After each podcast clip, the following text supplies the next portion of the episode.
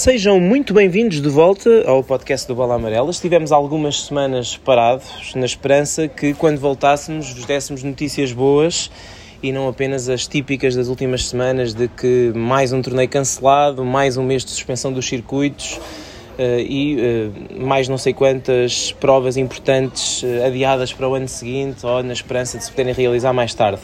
Esperámos para que houvesse notícias boas e de facto, nas últimas semanas tem havido algumas. A confirmação de que o ténis vai voltar, os circuitos vão voltar de forma oficial, a confirmação de que o Open dos Estados Unidos vai mesmo acontecer, com umas condições algo especiais, já vamos falar. Roland Garros também está confirmado naquela data que já tinha sido anunciada há algum tempo e estão já a decorrer nessa fase, nesta fase, muitos torneios de exibição com alguns dos melhores jogadores do mundo em condições um bocadinho diferentes. O que não esperávamos quando marcámos fazer este podcast era que ele acontecesse em cima de, nas últimas 24 horas, eh, uma série de jogadores e de pessoas ligadas ao ténis terem acusado positivo ao coronavírus na sequência de um torneio de exibição que diríamos que tinha tudo para correr mal logo desde o início.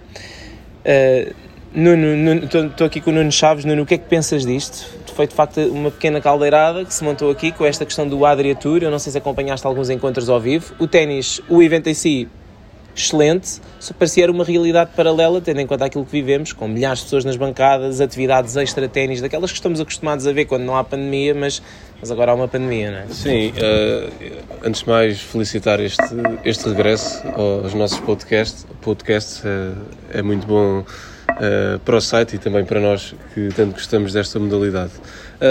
por motivos profissionais nunca fui conseguindo acompanhar os encontros ao vivo, mas Uh, tentei sempre ver uh, pela internet e fui vendo vídeos e tudo mais e, e é precisamente e fotos. e tudo mais e é precisamente isso que tu dizes aquilo era uma espécie de realidade paralela uh, numa altura em que praticamente em todo o mundo não é permitido público estar presente no, em eventos desportivos Basta dar o eh, exemplo português, não é? Que exatamente. é um país que está a conseguir relativamente bem contrariar a pandemia. Exatamente. E depois olhamos para, para aquele Adria Tour com 4 mil pessoas nas bancadas, sem qualquer tipo de distanciamento social, sem máscaras. Uh, os jogadores também a, a cumprimentarem-se normalmente, a cumprimentarem uh, os árbitros de cadeira.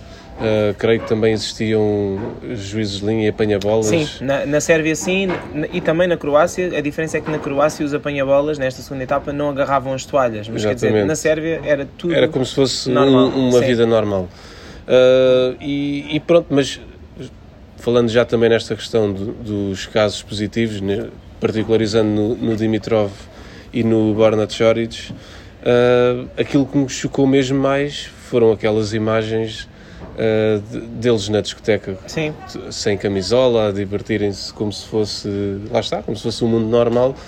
Uh, obviamente que não se deseja que ninguém apanhe esta doença, ainda assim a verdade é que eles puseram a jeito e, e é um péssimo exemplo que o ténis está a dar ao, ao desporto mundial que tenta regressar a pouco e pouco à nova normalidade. Sim, o Dimitrov participou nas duas etapas e é isso que dizias. Eles, para além de terem feito o torneio com o público, o que por si só era perigoso, mas eu acho que era até mais perigoso para o público em si, porque estavam uns em cima Exatamente. dos outros do que propriamente para os jogadores, que apesar de tudo não contactam com o público. Exatamente. Um, agora, aí isso já era estranho, não é? Haver muito público. A questão é que eles se comportaram fora do campo como se nada se passasse. Na Sérvia houve um Kids Day com centenas de crianças, com os jogadores lá no meio depois houve um jogo de futebol, é? que foi também noticiado.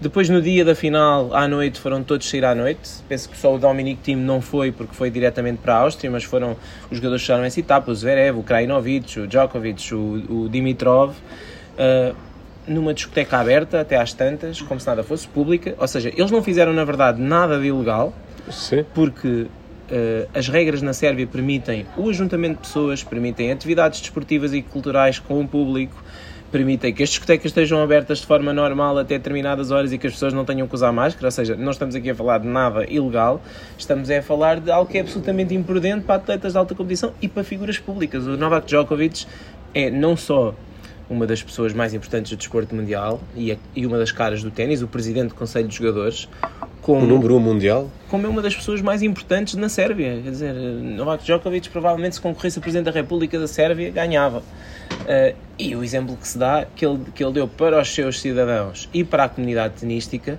foi desde logo muito mal encarado porque percebia-se que havia ali alguma coisa que não batia certo. Foi, foi questionado, ele disse sempre que, que, estava, que estava só a fazer o que, aqueles, o que aqueles países que recebiam os torneios permitiam. Aliás, Montenegro ia receber uma etapa e cancelou porque tinha uh, leis diferentes, não deixava receber jogadores de, de, dos países de onde eles vinham, da Croácia e da Sérvia. Uh, agora estava-se mesmo à espera que acontecesse uma coisa destas e depois quando o Dimitrov controla positivo e a seguir todos vão testar, ou quase todos, e há logo 4 que também, ou 3 ou 4 também testam positivo, isto percebe-se como este vírus se espalha rapidamente e como o ténis, apesar de ser uma modalidade, e, e, é fácil de perceber que é seguro a jogar, porque os jogadores de facto, se tiverem cuidado, nem sequer contactam, o mais Sim, próximo não, que podem não, estar é quando não... estão a trocar bolas à Sim. rede, quer dizer, Sim. não estão juntos, não é? Mas uh, apesar disso tudo, é preciso manter alguma manter algumas medidas de segurança que são fundamentais para que as coisas corram bem. E neste caso essas medidas claramente não foram seguidas. Agora é, é fácil mandar para o ar, ah, mas foi na discoteca, ah, não, foi. O, o Choric nem sequer foi, o Choric só, só os encontrou na Croácia, mas na Croácia eles também fizeram o um ajuntamento no meio de uma praça, não é? Sim, jogaram basquete. Não, exato, jogaram basquete, agarrados, tudo isso são maus exemplos. E o Choric jogou com o Dimitrov, curiosamente. Não se abraçaram, mas trocaram assim uns cumprimentos ao de leve. Tudo isso agora é obviamente especulação. Acho que tira-se é um exemplo para aquilo que aí vem, não é? Porque o ténis supostamente está a tentar recuperar o tempo. Não sei se tu pensas, achas que isto vai de certo modo colocar em causa aquilo que são os planos do ATP e do US Open para os próximos meses? É sim, eu, eu, eu acho que não. Acho que não, porque os próprios, os próprios torneios, o US Open e todos esses torneios, uh, a expectativa deles é regressarem, apesar de não haver aquela esperança de. Ou então, se calhar de outra forma, se eles tinham esperança, acho que não vai, uh, digamos, adiar o regresso do circuito. Acho é que se tivessem algum tipo de esperança em regressarem com alguns espectadores nas bancadas, acho, acho que essa hipótese caiu uh, por terra. Acho, agora acho muito difícil. Sim, o US, uh, o US, os torneios americanos, a ideia é fazerem-se sem público, seja Washington e depois os dois em Nova York, Cincinnati e US Open serão sem público, mas por exemplo o WTA anunciou que o torneio de Palermo em Itália será com público limitado. Uh, sim, eu não sei se isso vai acabar com a ideia de Roma, Madrid que vão acontecer e Roland Garros querem fazer com algum público também. Eu acho que a questão do público é, é, eu acho que vai ter que haver regras muito claras para isto. Porque, por exemplo, agora o que está a acontecer com esta questão de Dimitrov também é, é significativo, porque o Zverev, o Silic e o, o Goran Ivanisevic, o Andrei Rublev vieram, e o Dominic Thiem vieram dizer que testaram negativo, uh, portanto não, têm, não estão infectados. O Zverev, o Silic e o, e, e o Rublev disseram que vão fazer uma, um isolamento de não sei quantos dias, como indicam as regras de saúde, mas o Dominic Thiem ontem, ao domingo, jogou o torneio do Moratoglu. Exatamente. Uh, como é, como, é que isto, como é que esta situação fica? Eles poderão jogar, não poderão jogar? Quem contactou com o jogador infectado? Se isto acontece no meio do US Open, um jogador acusa positivo, obviamente tem desistido do torneio como se de uma lesão claro. se tratasse. Claro. Até aí, sendo chato, acho que toda a gente vai perceber isso. Agora, e os outros contactaram com ele? É porque eles estiveram com eles no balneário, quer dizer... Sim, sim, sim. Uh, vai ter que haver uma regra muito clara para que se um jogador, uh, imagina um jogador testa positivo no US Open e que cancela-se o torneio, é que todos estiveram no mesmo Players Lounge, o hotel é o mesmo, uh, ou vão ser dois Sim, hotéis ou três para todos os jogadores. medidas muito específicas em relação a essa situação, porque as próprias regras, que nós já vamos falar uh, dessa Sim. questão mais à frente, são só, basicamente não admitem que um jogador possa acusar positivo. É... Sim, de certa isso. forma. Até aí, mas até aí tudo bem, claro. ou seja, eu percebo que um jogador que acusa positivo não pode participar, tem que ser isolado, etc. Mas os outros Sim, contactaram é, com Mas ele, essa é a questão, aí não, não, fazer... as regras não estão, não estão explícitas. Sim, acho né? que vai ter que ser claro, Sim. se, por exemplo, obrigar todos os jogadores que foram, contactaram com o jogador a testar diariamente e a manterem-se sob aviso, aviso, porque senão se, for, se formos afastar ou isolar os jogadores que contactaram com o jogador infectado, se isso acontecer, esperemos que não, então vai ser difícil o torneio avançar, mas de modo geral este foi um mau exemplo dentro Sim. de coisas que têm sido bem feitas no ténis mundial, para além do Adria Tour tivemos uh, já um torneio em Espanha, vai haver mais torneios em Espanha, inclusive o João Sousa vai jogar na Academia do Ferrer dia 1 um torneio em Espanha, a partir de dia 1, de, penso que é de 1 a 3 ou de 1 a 4. Eh, tivemos na República Checa uma série de torneios com público limitado uh, que correram bem. Tivemos na Alemanha um campeonato que correu bem. Na Áustria o Dominic Thiem está a jogar e ele já anunciou que vai jogar, apesar de, de ter contactado com o Dimitrov e de já ter testado negativo três vezes, ele já anunciou que vai jogar as meias finais e a final do, do torneio interno da Áustria, que jogam-se durante a semana, e depois volta para a França para jogar mais duas jornadas do torneio do Moratoglu. Sim, aqui a questão, de, e voltando também àquela parte de se isto vai influenciar alguma coisa uh, do regresso do ténis, eu acredito não, porque aqui a questão é mesmo uh, a irresponsabilidade que. O que está a chocar as pessoas é mesmo a irresponsabilidade. perdão, a irresponsabilidade que todos os intervenientes, e aqui não vale a pena, uh, nós falávamos em, em off antes do início, não vale a pena estar a culpar mais A, B ou C, uh, todos são maiores e, e, vacinados, todos são conscientes de, das suas atitudes uh, e se todos estiveram presentes, ninguém os obrigou a tal. Claro. E acho que aqui a questão é mesmo a irresponsabilidade e o mau exemplo Sim, que, que, deu para o ténis. Acho que foi revelado uma falta de inteligência absurda de todos os envolvidos. Uh, esse é o primeiro ponto.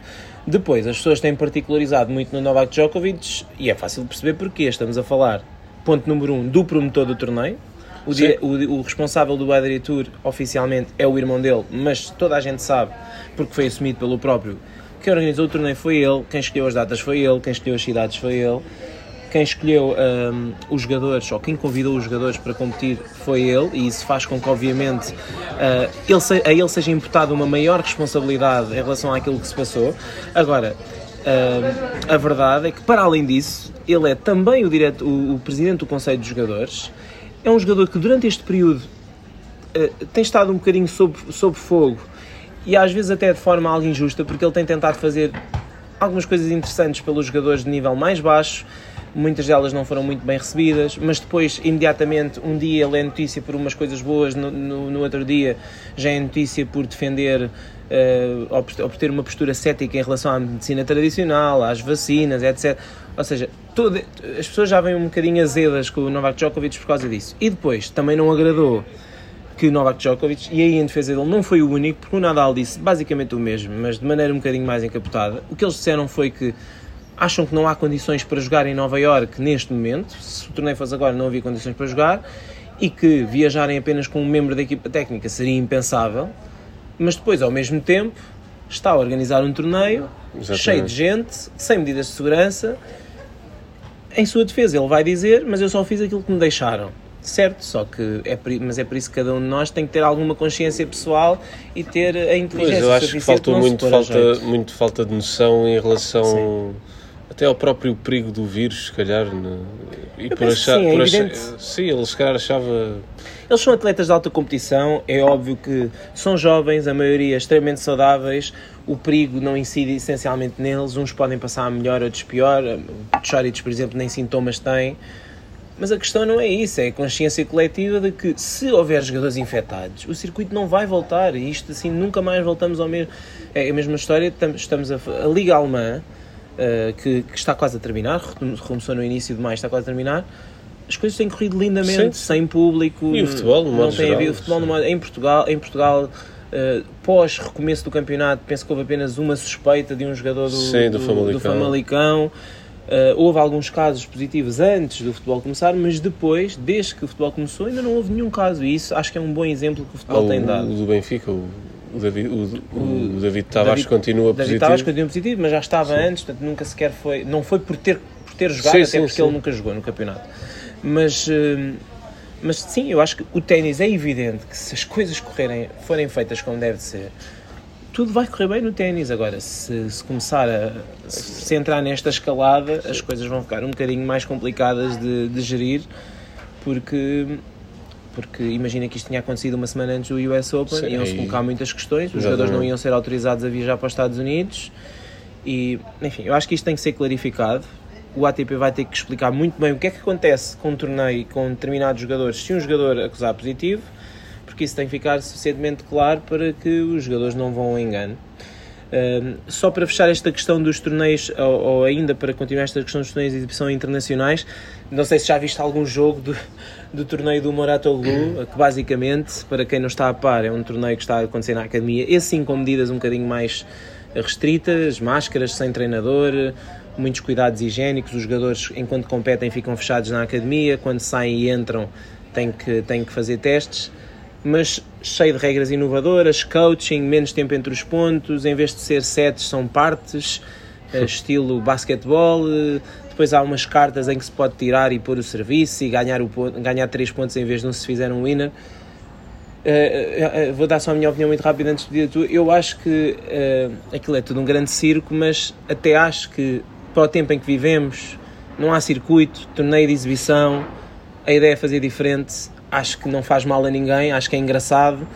Agora, acho que daquelas medidas todas, não sei se há alguma que se possa aplicar no circuito, se calhar não há nenhum, a não ser o coaching, talvez. Sim, uh, eu concordo, concordo em absoluto contigo, acho que é bom para uma, uma pessoa, nesta altura também o, que quer mais uh, é ver ténis e acho que o próprio formato tem, tem piada por, por, por si só uh, e acho que é, é giro de se ver eu tive por acaso de conseguir ver um, um bocadinho uh, do jogo do, do Dominic Thiem uh, e honestamente gostei. Agora, obviamente que é naquele formato de, em contexto de, exibição.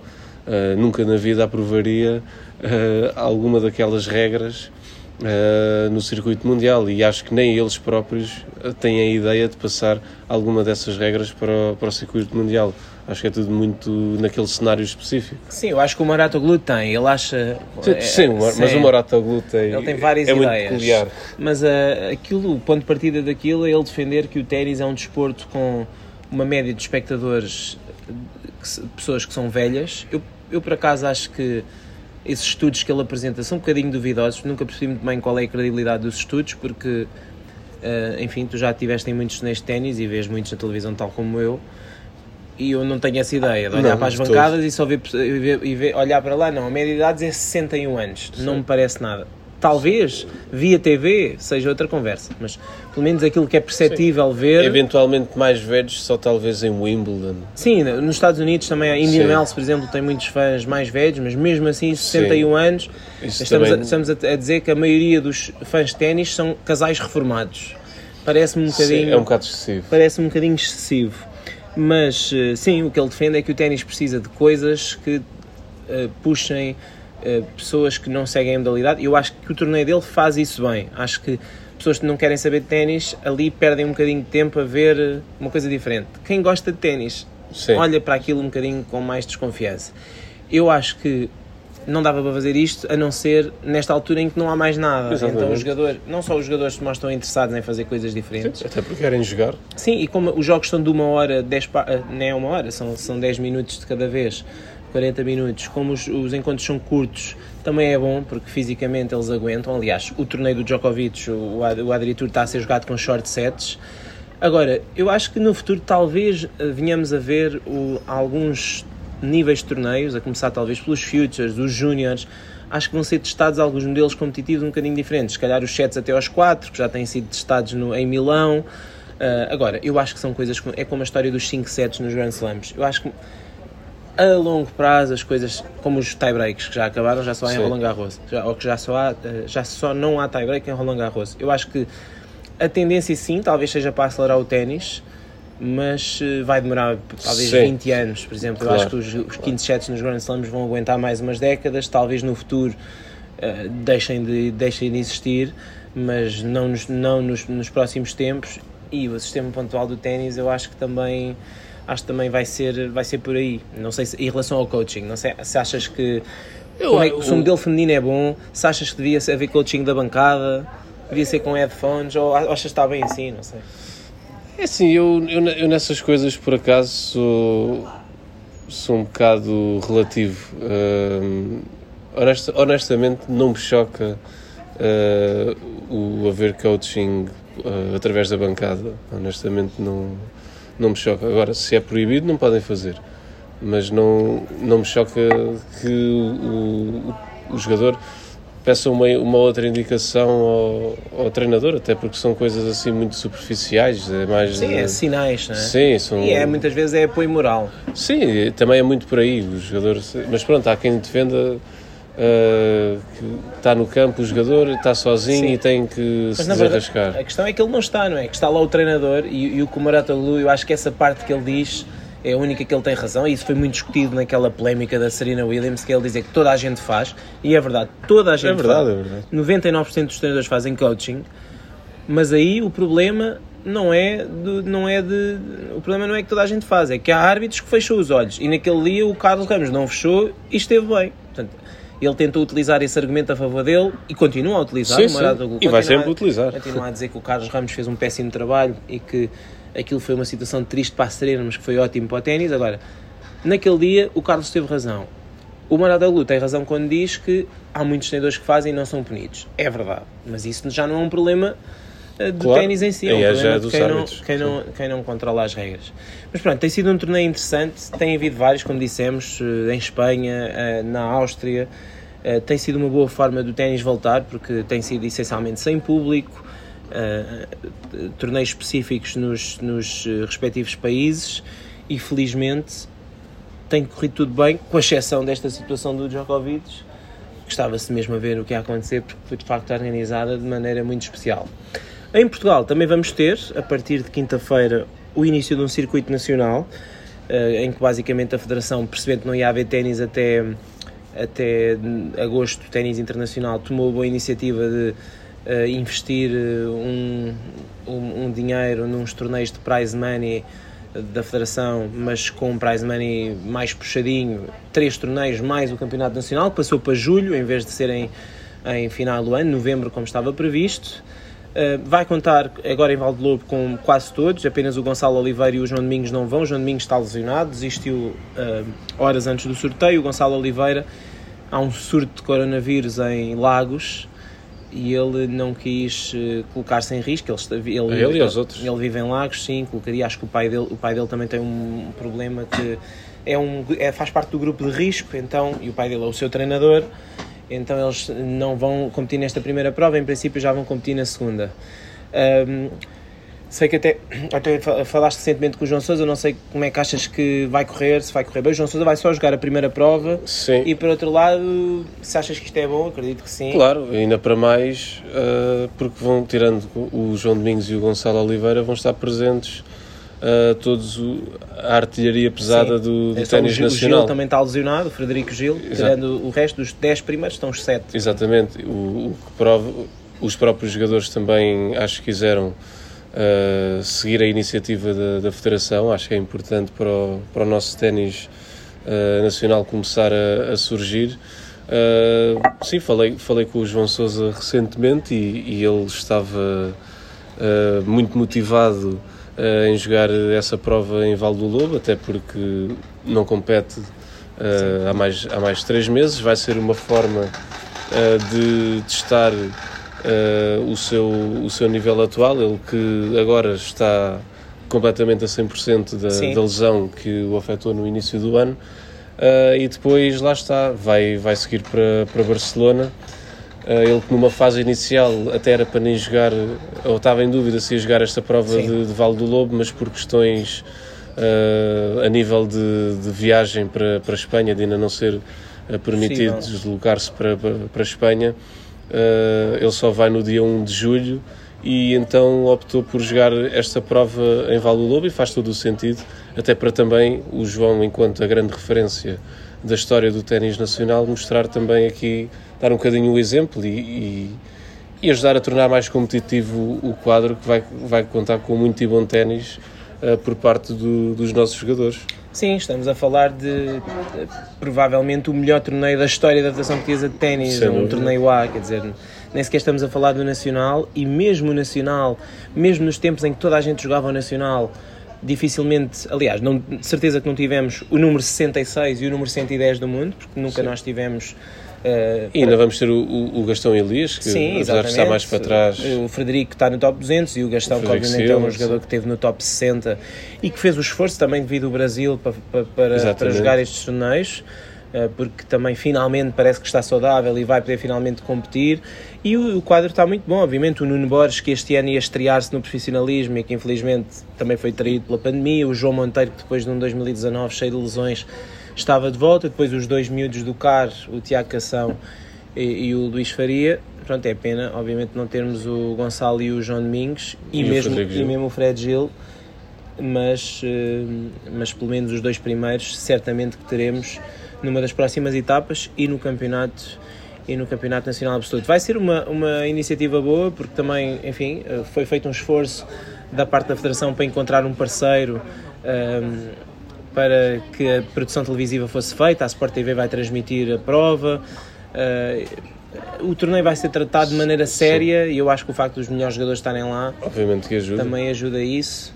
E, hum, é uma boa forma de promover o regresso do ténis em Portugal. Sim, sim, exatamente. Vai ser, vai ser um bom torneio e vamos ver então quem é que está melhor neste regresso. Vai ser giro também de perceber se o João Sousa vai conseguir confirmar o favoritismo, da última vez que ele jogou um torneio em Portugal ganhou, foi o Nacional em 2017, mas este torneio está bem mais forte do que o Nacional, porque na altura, penso que o segundo cabeça de série era o João Monteiro, que até se lesionou, a final foi contra o Daniel Rodrigues, uh, mas agora vai ser, vai ser giro, ver se o João vai jogar, uh, o, o sorteio já saiu, o João ficou no grupo do Nuno Borges e de um qualifier, o qualifying ainda não terminou, mas o João ficou no grupo do Nuno Borges, mas por exemplo o, o, João Monteiro ficou no grupo do Gastão, o Pedro ficou no grupo do Luís Faria, vai ser, vai ser giro. Há jogos vão ser interessantes. É, verem uns jogar contra os outros e temos muito poucas normalmente acontece muito pouco nos challengers e nos shooters, estes jogadores cruzam-se, mas o João Sousa, a última vez que jogou com um português foi quando ganhou o Estrela Open e ganhou o Pedro, Pedro Sousa, e num jogo bem bom, por acaso. Portanto, vai ser giro, vai ser giro vê-lo jogar. O João Sousa e o Pedro Sousa que depois vão para o US Open Uh, essa é a grande. Foi a grande questão dos últimos dias, ou seja, uh, parecendo um bocadinho impossível, tendo em conta como a situação do coronavírus ainda está nos Estados Unidos, embora esteja bem melhor em Nova Iorque do que, do que tem estado, mas está a melhorar, está a melhorar bastante. Mas parece um bocado estranho perceber como é que se vai jogar o US Open dentro de dois meses. Dois meses e meio. É, é isso, já, men já menos do que isso, mas a verdade é que a USTA aprovou um plano de para fazer a prova, sem qualifying, sem júniores, sem pares mistos, uh, inicialmente até sem cadeira de rodas, mas parece que isso vai voltar atrás, ou seja, só com os quadros principais singulares e de pares. Muitas medidas restritivas, uh, controle de alojamento, muitos testes à entrada e à saída do país, uh, também medidas em termos da competição, por exemplo, só dois cortes é quanto juízes, linhas, apanha-bolas vão ser menos nos cortes exteriores, Uh, achas que é um esforço desesperado ou, ou a vida tem que continuar? É assim, eu, eu acho que é um bocado por aí, assim como no caso do futebol, uh, também se calhar muitos levantaram algumas suspeitas uh, em relação ao, ao, regresso da Bundesliga, que foi o primeiro campeonato Sim. europeu ah, a retomar. Eu acho que aqui ainda para mais tem o, o fator dos tenistas, uh, o ordenado dos tenistas ser os torneios. Exato, sim. E estar sem competir há, desde março está a ser problemático para, para, vários, para vários jogadores. E, e pronto, lá, lá, está. O mundo tem, tem de continuar dentro de, das limitações que, que vivemos e eu acho que se forem tomadas as medidas certas, eu acho que as regras apresentadas uh, per permitem haver essa segurança, acho que é bom uh, e acho que tem tudo para, para correr bem, apesar de compreender uh, quem acha muito perigoso a realização, neste caso específico do US Open. Sim, basicamente para, para se perceber, a ideia inicial foi juntar Cincinnati e o US Open no mesmo espaço, fazer ali uma espécie de três semanas, um mês de competição, sem que os jogadores saiam do mesmo sítio. Uh, essa ideia foi apresentada inicialmente aos jogadores e eles não gostaram muito porque também a ideia inicial não era bem depois a que avançou. A ideia inicial impunha voos só para os jogadores, voos charter próprios para os jogadores, onde eles não contactariam com mais ninguém, depois de testarem nos seus países. Inicialmente dizia-se que eles só se poderiam fazer acompanhar de uma pessoa, neste caso tinha que ser o treinador, ou o acompanhante, ou o preparador físico, etc. Isso depois reverteu-se. Neste momento a situação está mais. Para já ainda não se sabe com quantos acompanhantes é que eles poderão entrar no clube, mas sabe-se que se eles quiserem levar a família toda, podem alugar até uma casa grande. Uh, depois, uh, o torneio vai limitar o número de pessoas que podem entrar no clube, mas Se os jogadores puderem alugar uma casa, tipo em Wimbledon, já vai ser melhor.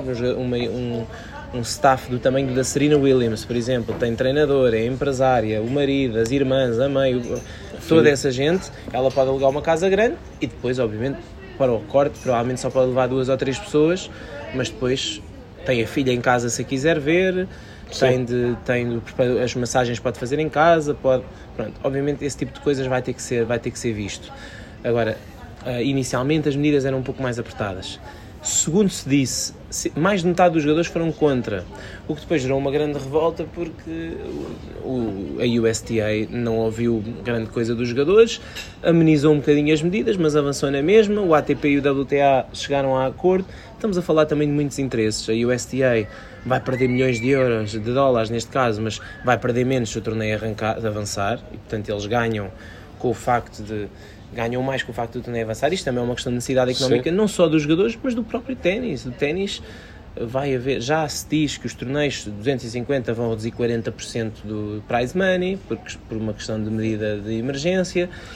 Os torneios vão deixar de ter o mesmo valor em cachê para pagar a, certo e determinado tipo de jogador, ou seja, toda a indústria de ténis vai sofrer, um bocadinho como acontece com o desporto e há, uma, há um certo desespero em que as coisas recomecem e por outro lado há uma certa necessidade também que as pessoas têm de que o mundo volte ao normal agora é preciso é ter cuidado e não haver estes, estes passos atrás, como agora Exatamente. foi dado com estes controles positivos. Não vale a pena queimar etapas. Uh, é isso. Uh, de resto, nós vamos ter Cincinnati em, em Nova York. Em Nova York. Depois antes Madrid, Roma, antes Washington, mas depois Madrid, Roma e Roland Garros, tudo de enfiada. O circuito feminino também já anunciou o calendário até ao final do ano e aquilo é a loucura. A seguir a Roland Garros é Pequim, que é um prémio mandatório, e depois Wuhan, que é foi onde nasceu o vírus, e depois uma série de torneios na Ásia até ao Masters. Achas que isto é execuível? Achas que vamos ter um ano, por exemplo, que vai haver jogadores, não sei qual é a tua opinião em relação a isto, mas se achas que vai haver, por exemplo, jogadores que vão optar por não ir aos Estados Unidos e ficar em terra, ou se, por exemplo, um jogador que vá muito longe nos Estados Unidos opte por não ir a Roland Garros, ou se achas que vão todos tentar jogar tudo? Não, acho, Como é que vai que, ser? Assim temos o exemplo da, da Simona Alep que prefere ficar na Europa. Prefere ficar na Europa. E assim como a, a Alep vai ficar na Europa, também é possível que, que mais jogadores e jogadoras uh, também tenham isso em mente. Acho que depende muito também de como é que vai estar na altura uh, a situação, neste caso, nos Estados Unidos, porque os torneios do, de, da retoma vão ser, vão ser lá. Vão ser lá. Uh, acho perfeitamente possível que isso aconteça. Sim, eu acho que, sinceramente, eu acho que os jogadores, 90% dos jogadores, vão, vão jogar os grandes slams. Eu acho que, por exemplo, fala-se muito do Nadal, ah, vai, vai poupar-se para Roland Garros. Eu acho que isso só vai acontecer se ele tiver mesmo medo de ir para os Estados Unidos. Não vai acontecer por uma questão de gestão de calendário. Porque o que é que diz? O que é que diz ao Nadal ou a qualquer um de nós que ele mais facilmente. É, é, claro que em teoria sim, claro que em teoria mais facilmente ele ganha Roland Garros, então se só se, só se preparar para Roland Garros, se calhar parte de uma vantagem gigante para ganhar Roland Garros. Mas o Nadal ganhou o US Open no ano é passado, é já ganhou o US Open quatro vezes. Quer claro. dizer, não estamos a falar de um jogador que joga mal no US Open, joga mal em Nova York. Não, ele é um favoritíssimo também ao torneio. Portanto, que sentido é que fará uh, perder a chance, abdicar da chance de jogar um grande slam só para se poupar para o Roland Garros. Eu acho que isso não vai acontecer. Se ele tiver uh, problemas de saúde ou muito medo de viajar, isso é outra história. Agora, opção de calendário, eu acho que num jogador de topo não faz sentido.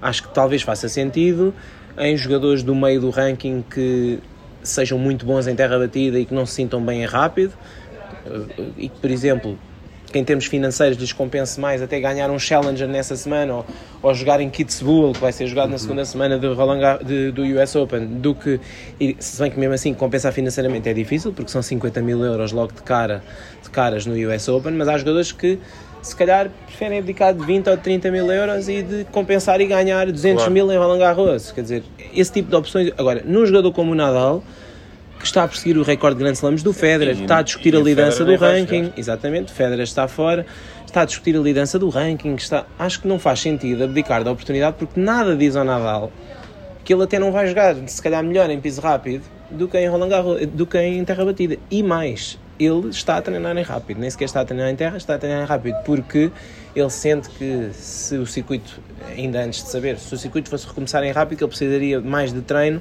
se recomeçasse em terra aquilo era mais natural.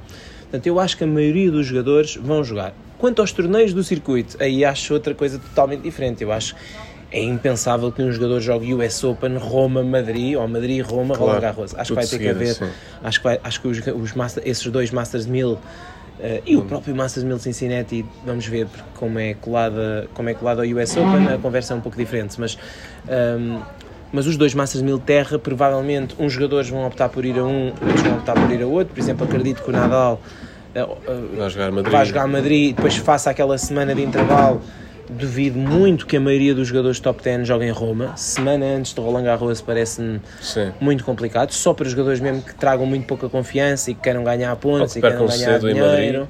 Exatamente, há essa, há essa situação. Eh, porque isto vai ser um pouco como, como era antigamente. Uh, entre Roland Garros e Wimbledon, agora são três semanas, mas antes eram duas, portanto isso já existia. Exatamente. Agora, a diferença é que agora não é de Paris para Londres, é de Nova York para Paris, é um bocadinho diferente, tem uma viagem longa pelo meio e são dois torneios Masters 1000 de enfiada. Acho que é uma loucura. Acho que no circuito feminino é igual, as jogadoras vão ter que optar. É impensável que toda a gente vá jogar os torneios todos da Ásia. E é evidente que o que é que vai acontecer? Vamos ter provavelmente nos grandes slams, se calhar não tanto, mas mesmo assim é uma oportunidade única para quem nunca ganhou um grande slam, parece. Dúvida. No feminino isso já acontece, as vencedoras são sempre diferentes, é mas no, no masculino talvez esteja aqui a grande oportunidade para um jogador fora do Big Three, neste caso vai ser, vão ser só os dois do Big Three que vão jogar, mas acho que está aqui uma oportunidade única para algum deles ganhar um grande slam. E os Masters de Mil então, provavelmente sim, vamos ter novos vencedores, não é? Inevitavelmente. É, é uma... Até... Mas achas que isso é, é, necessariamente mau? Até pode ser interessante para esses jornais, né? Vai ser, é uma oportunidade para os jogadores? Não, é, é, nessas coisas, ver novos vencedores, nunca, nunca vejo isso como algo mau. Acho que uh, é a lei da vida, é impossível, uh, ou pelo menos parece ser humanamente impossível, jogarem-se todos os torneios. Uh, e ainda para mais quando o, tens o Federer de fora do, do resto da temporada. Portanto, à partida do, do, dos três grandes, uh, só estaria o Nadal e o Djokovic, assumindo que eles não vão jogar uh, os torneios todos, do, tirando, a não ser os grandes slams. Uhum.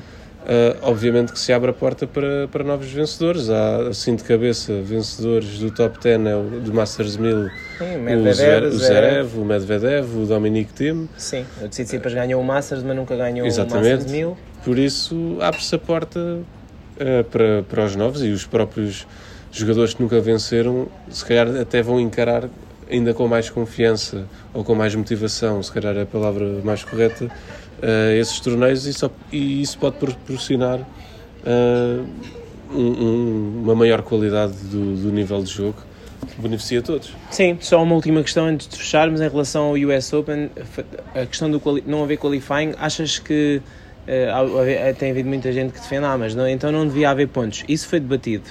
Achas que é justo haver pontos, tendo em conta que os, jogadores só vão poder pontuar 128 jogadores? Achas que se, por exemplo, o ATP se comprometer, a, que é a ideia que eu tenho, que é o que eu acho que vai acontecer, se o ATP se comprometer a organizar na, na semana do qualifying umas tipo dois, três challengers uh, fortes em que os jogadores que estão no US Open não possam participar vai acabar por compensar, talvez seja esse o caminho, né? dar Sim, oportunidades a todos. Exatamente, porque não há qualifying, porque na semana anterior está, está a ver Cincinnati e eles... Sim, sim, mas eles poderiam ter claro, ajeitado podiam, o calendário. Sim, exatamente. Eu acho que não há qualifying porque eles não querem, não meter lá mais de 250 gente, jogadores sim, e equipas técnicas. Claro.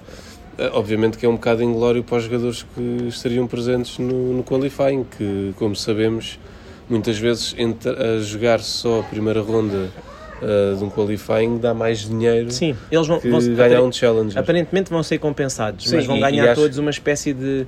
como se perdessem na primeira ronda, né? Claro, claro. É, ajuda, uh, mas não é. Mas, mas lá está, é um ano muito peculiar e é, esta é a forma possível, ou pelo menos a que foi encontrada para, para o ténis regressar. Uh, obviamente não agrada a toda a gente, isso seria também impossível, mas é a realidade que temos e obviamente eu pelo menos falo por mim, não estou presente lá dentro uh, do circuito, agora enquanto amante da modalidade, eu prefiro Uh, posso estar a ser egoísta para, para alguns Sim. jogadores, mas eu prefiro que seja assim nestes moldes e veja ténis do que, do que não haver ténis, sabendo que obviamente há jogadores que saem prejudicados. Sim, é a experiência que temos tido noutros esportes. O futebol, por exemplo, em Portugal está de volta e no Brasil penso que também já voltou. Sim, mas acho que já vai ser uh, outra vez. Já vai ser, vez. Mas lá está, mas as pessoas eh, preferem ver eh, os jogos em casa, sem público, do que simplesmente não ver. É claro que é chato não se poder ir aos estádios, não se poder ir aos campos, mas, mas se as coisas puderem avançar e se os jogadores puderem sentir-se seguros e se quiserem fazê-lo, acho que, acho que as coisas devem avançar.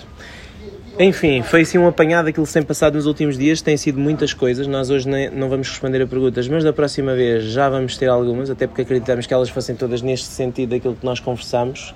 Conversámos sobre temas que estão assim muito, muito quentes, mas eh, enfim, prometemos agora voltar com mais regularidade e. Uh, isto até porque provavelmente esta semana vai acontecer muita coisa no que diz respeito a novidades sobre aquilo que se passou no AD Tour, com as questões do, e, e, do Covid. Que quando gravámos este podcast Sim. ainda não havia resultado do teste do, teste do Novak Djokovic. Exatamente, portanto vamos ver, eh, esperemos que tudo corra bem, mas eh, enfim, nos próximos dias vai haver certamente muita coisa a ser falada sobre esta questão de se é ou não seguro o ténis voltar. Eu acho que as entidades oficiais vão ter que avançar com medidas não só preventivas, como já avançaram, mas também vão ter que explicar o que é que vai acontecer se o ténis for afetado por uma série de casos destes. Né? Acho que essas coisas têm que ser devidamente explicadas. Bom, voltamos então numa próxima, numa próxima edição do podcast. Já sabe, pode continuar a acompanhar-nos no site, nas redes sociais, comentar, partilhar as nossas notícias e também este podcast.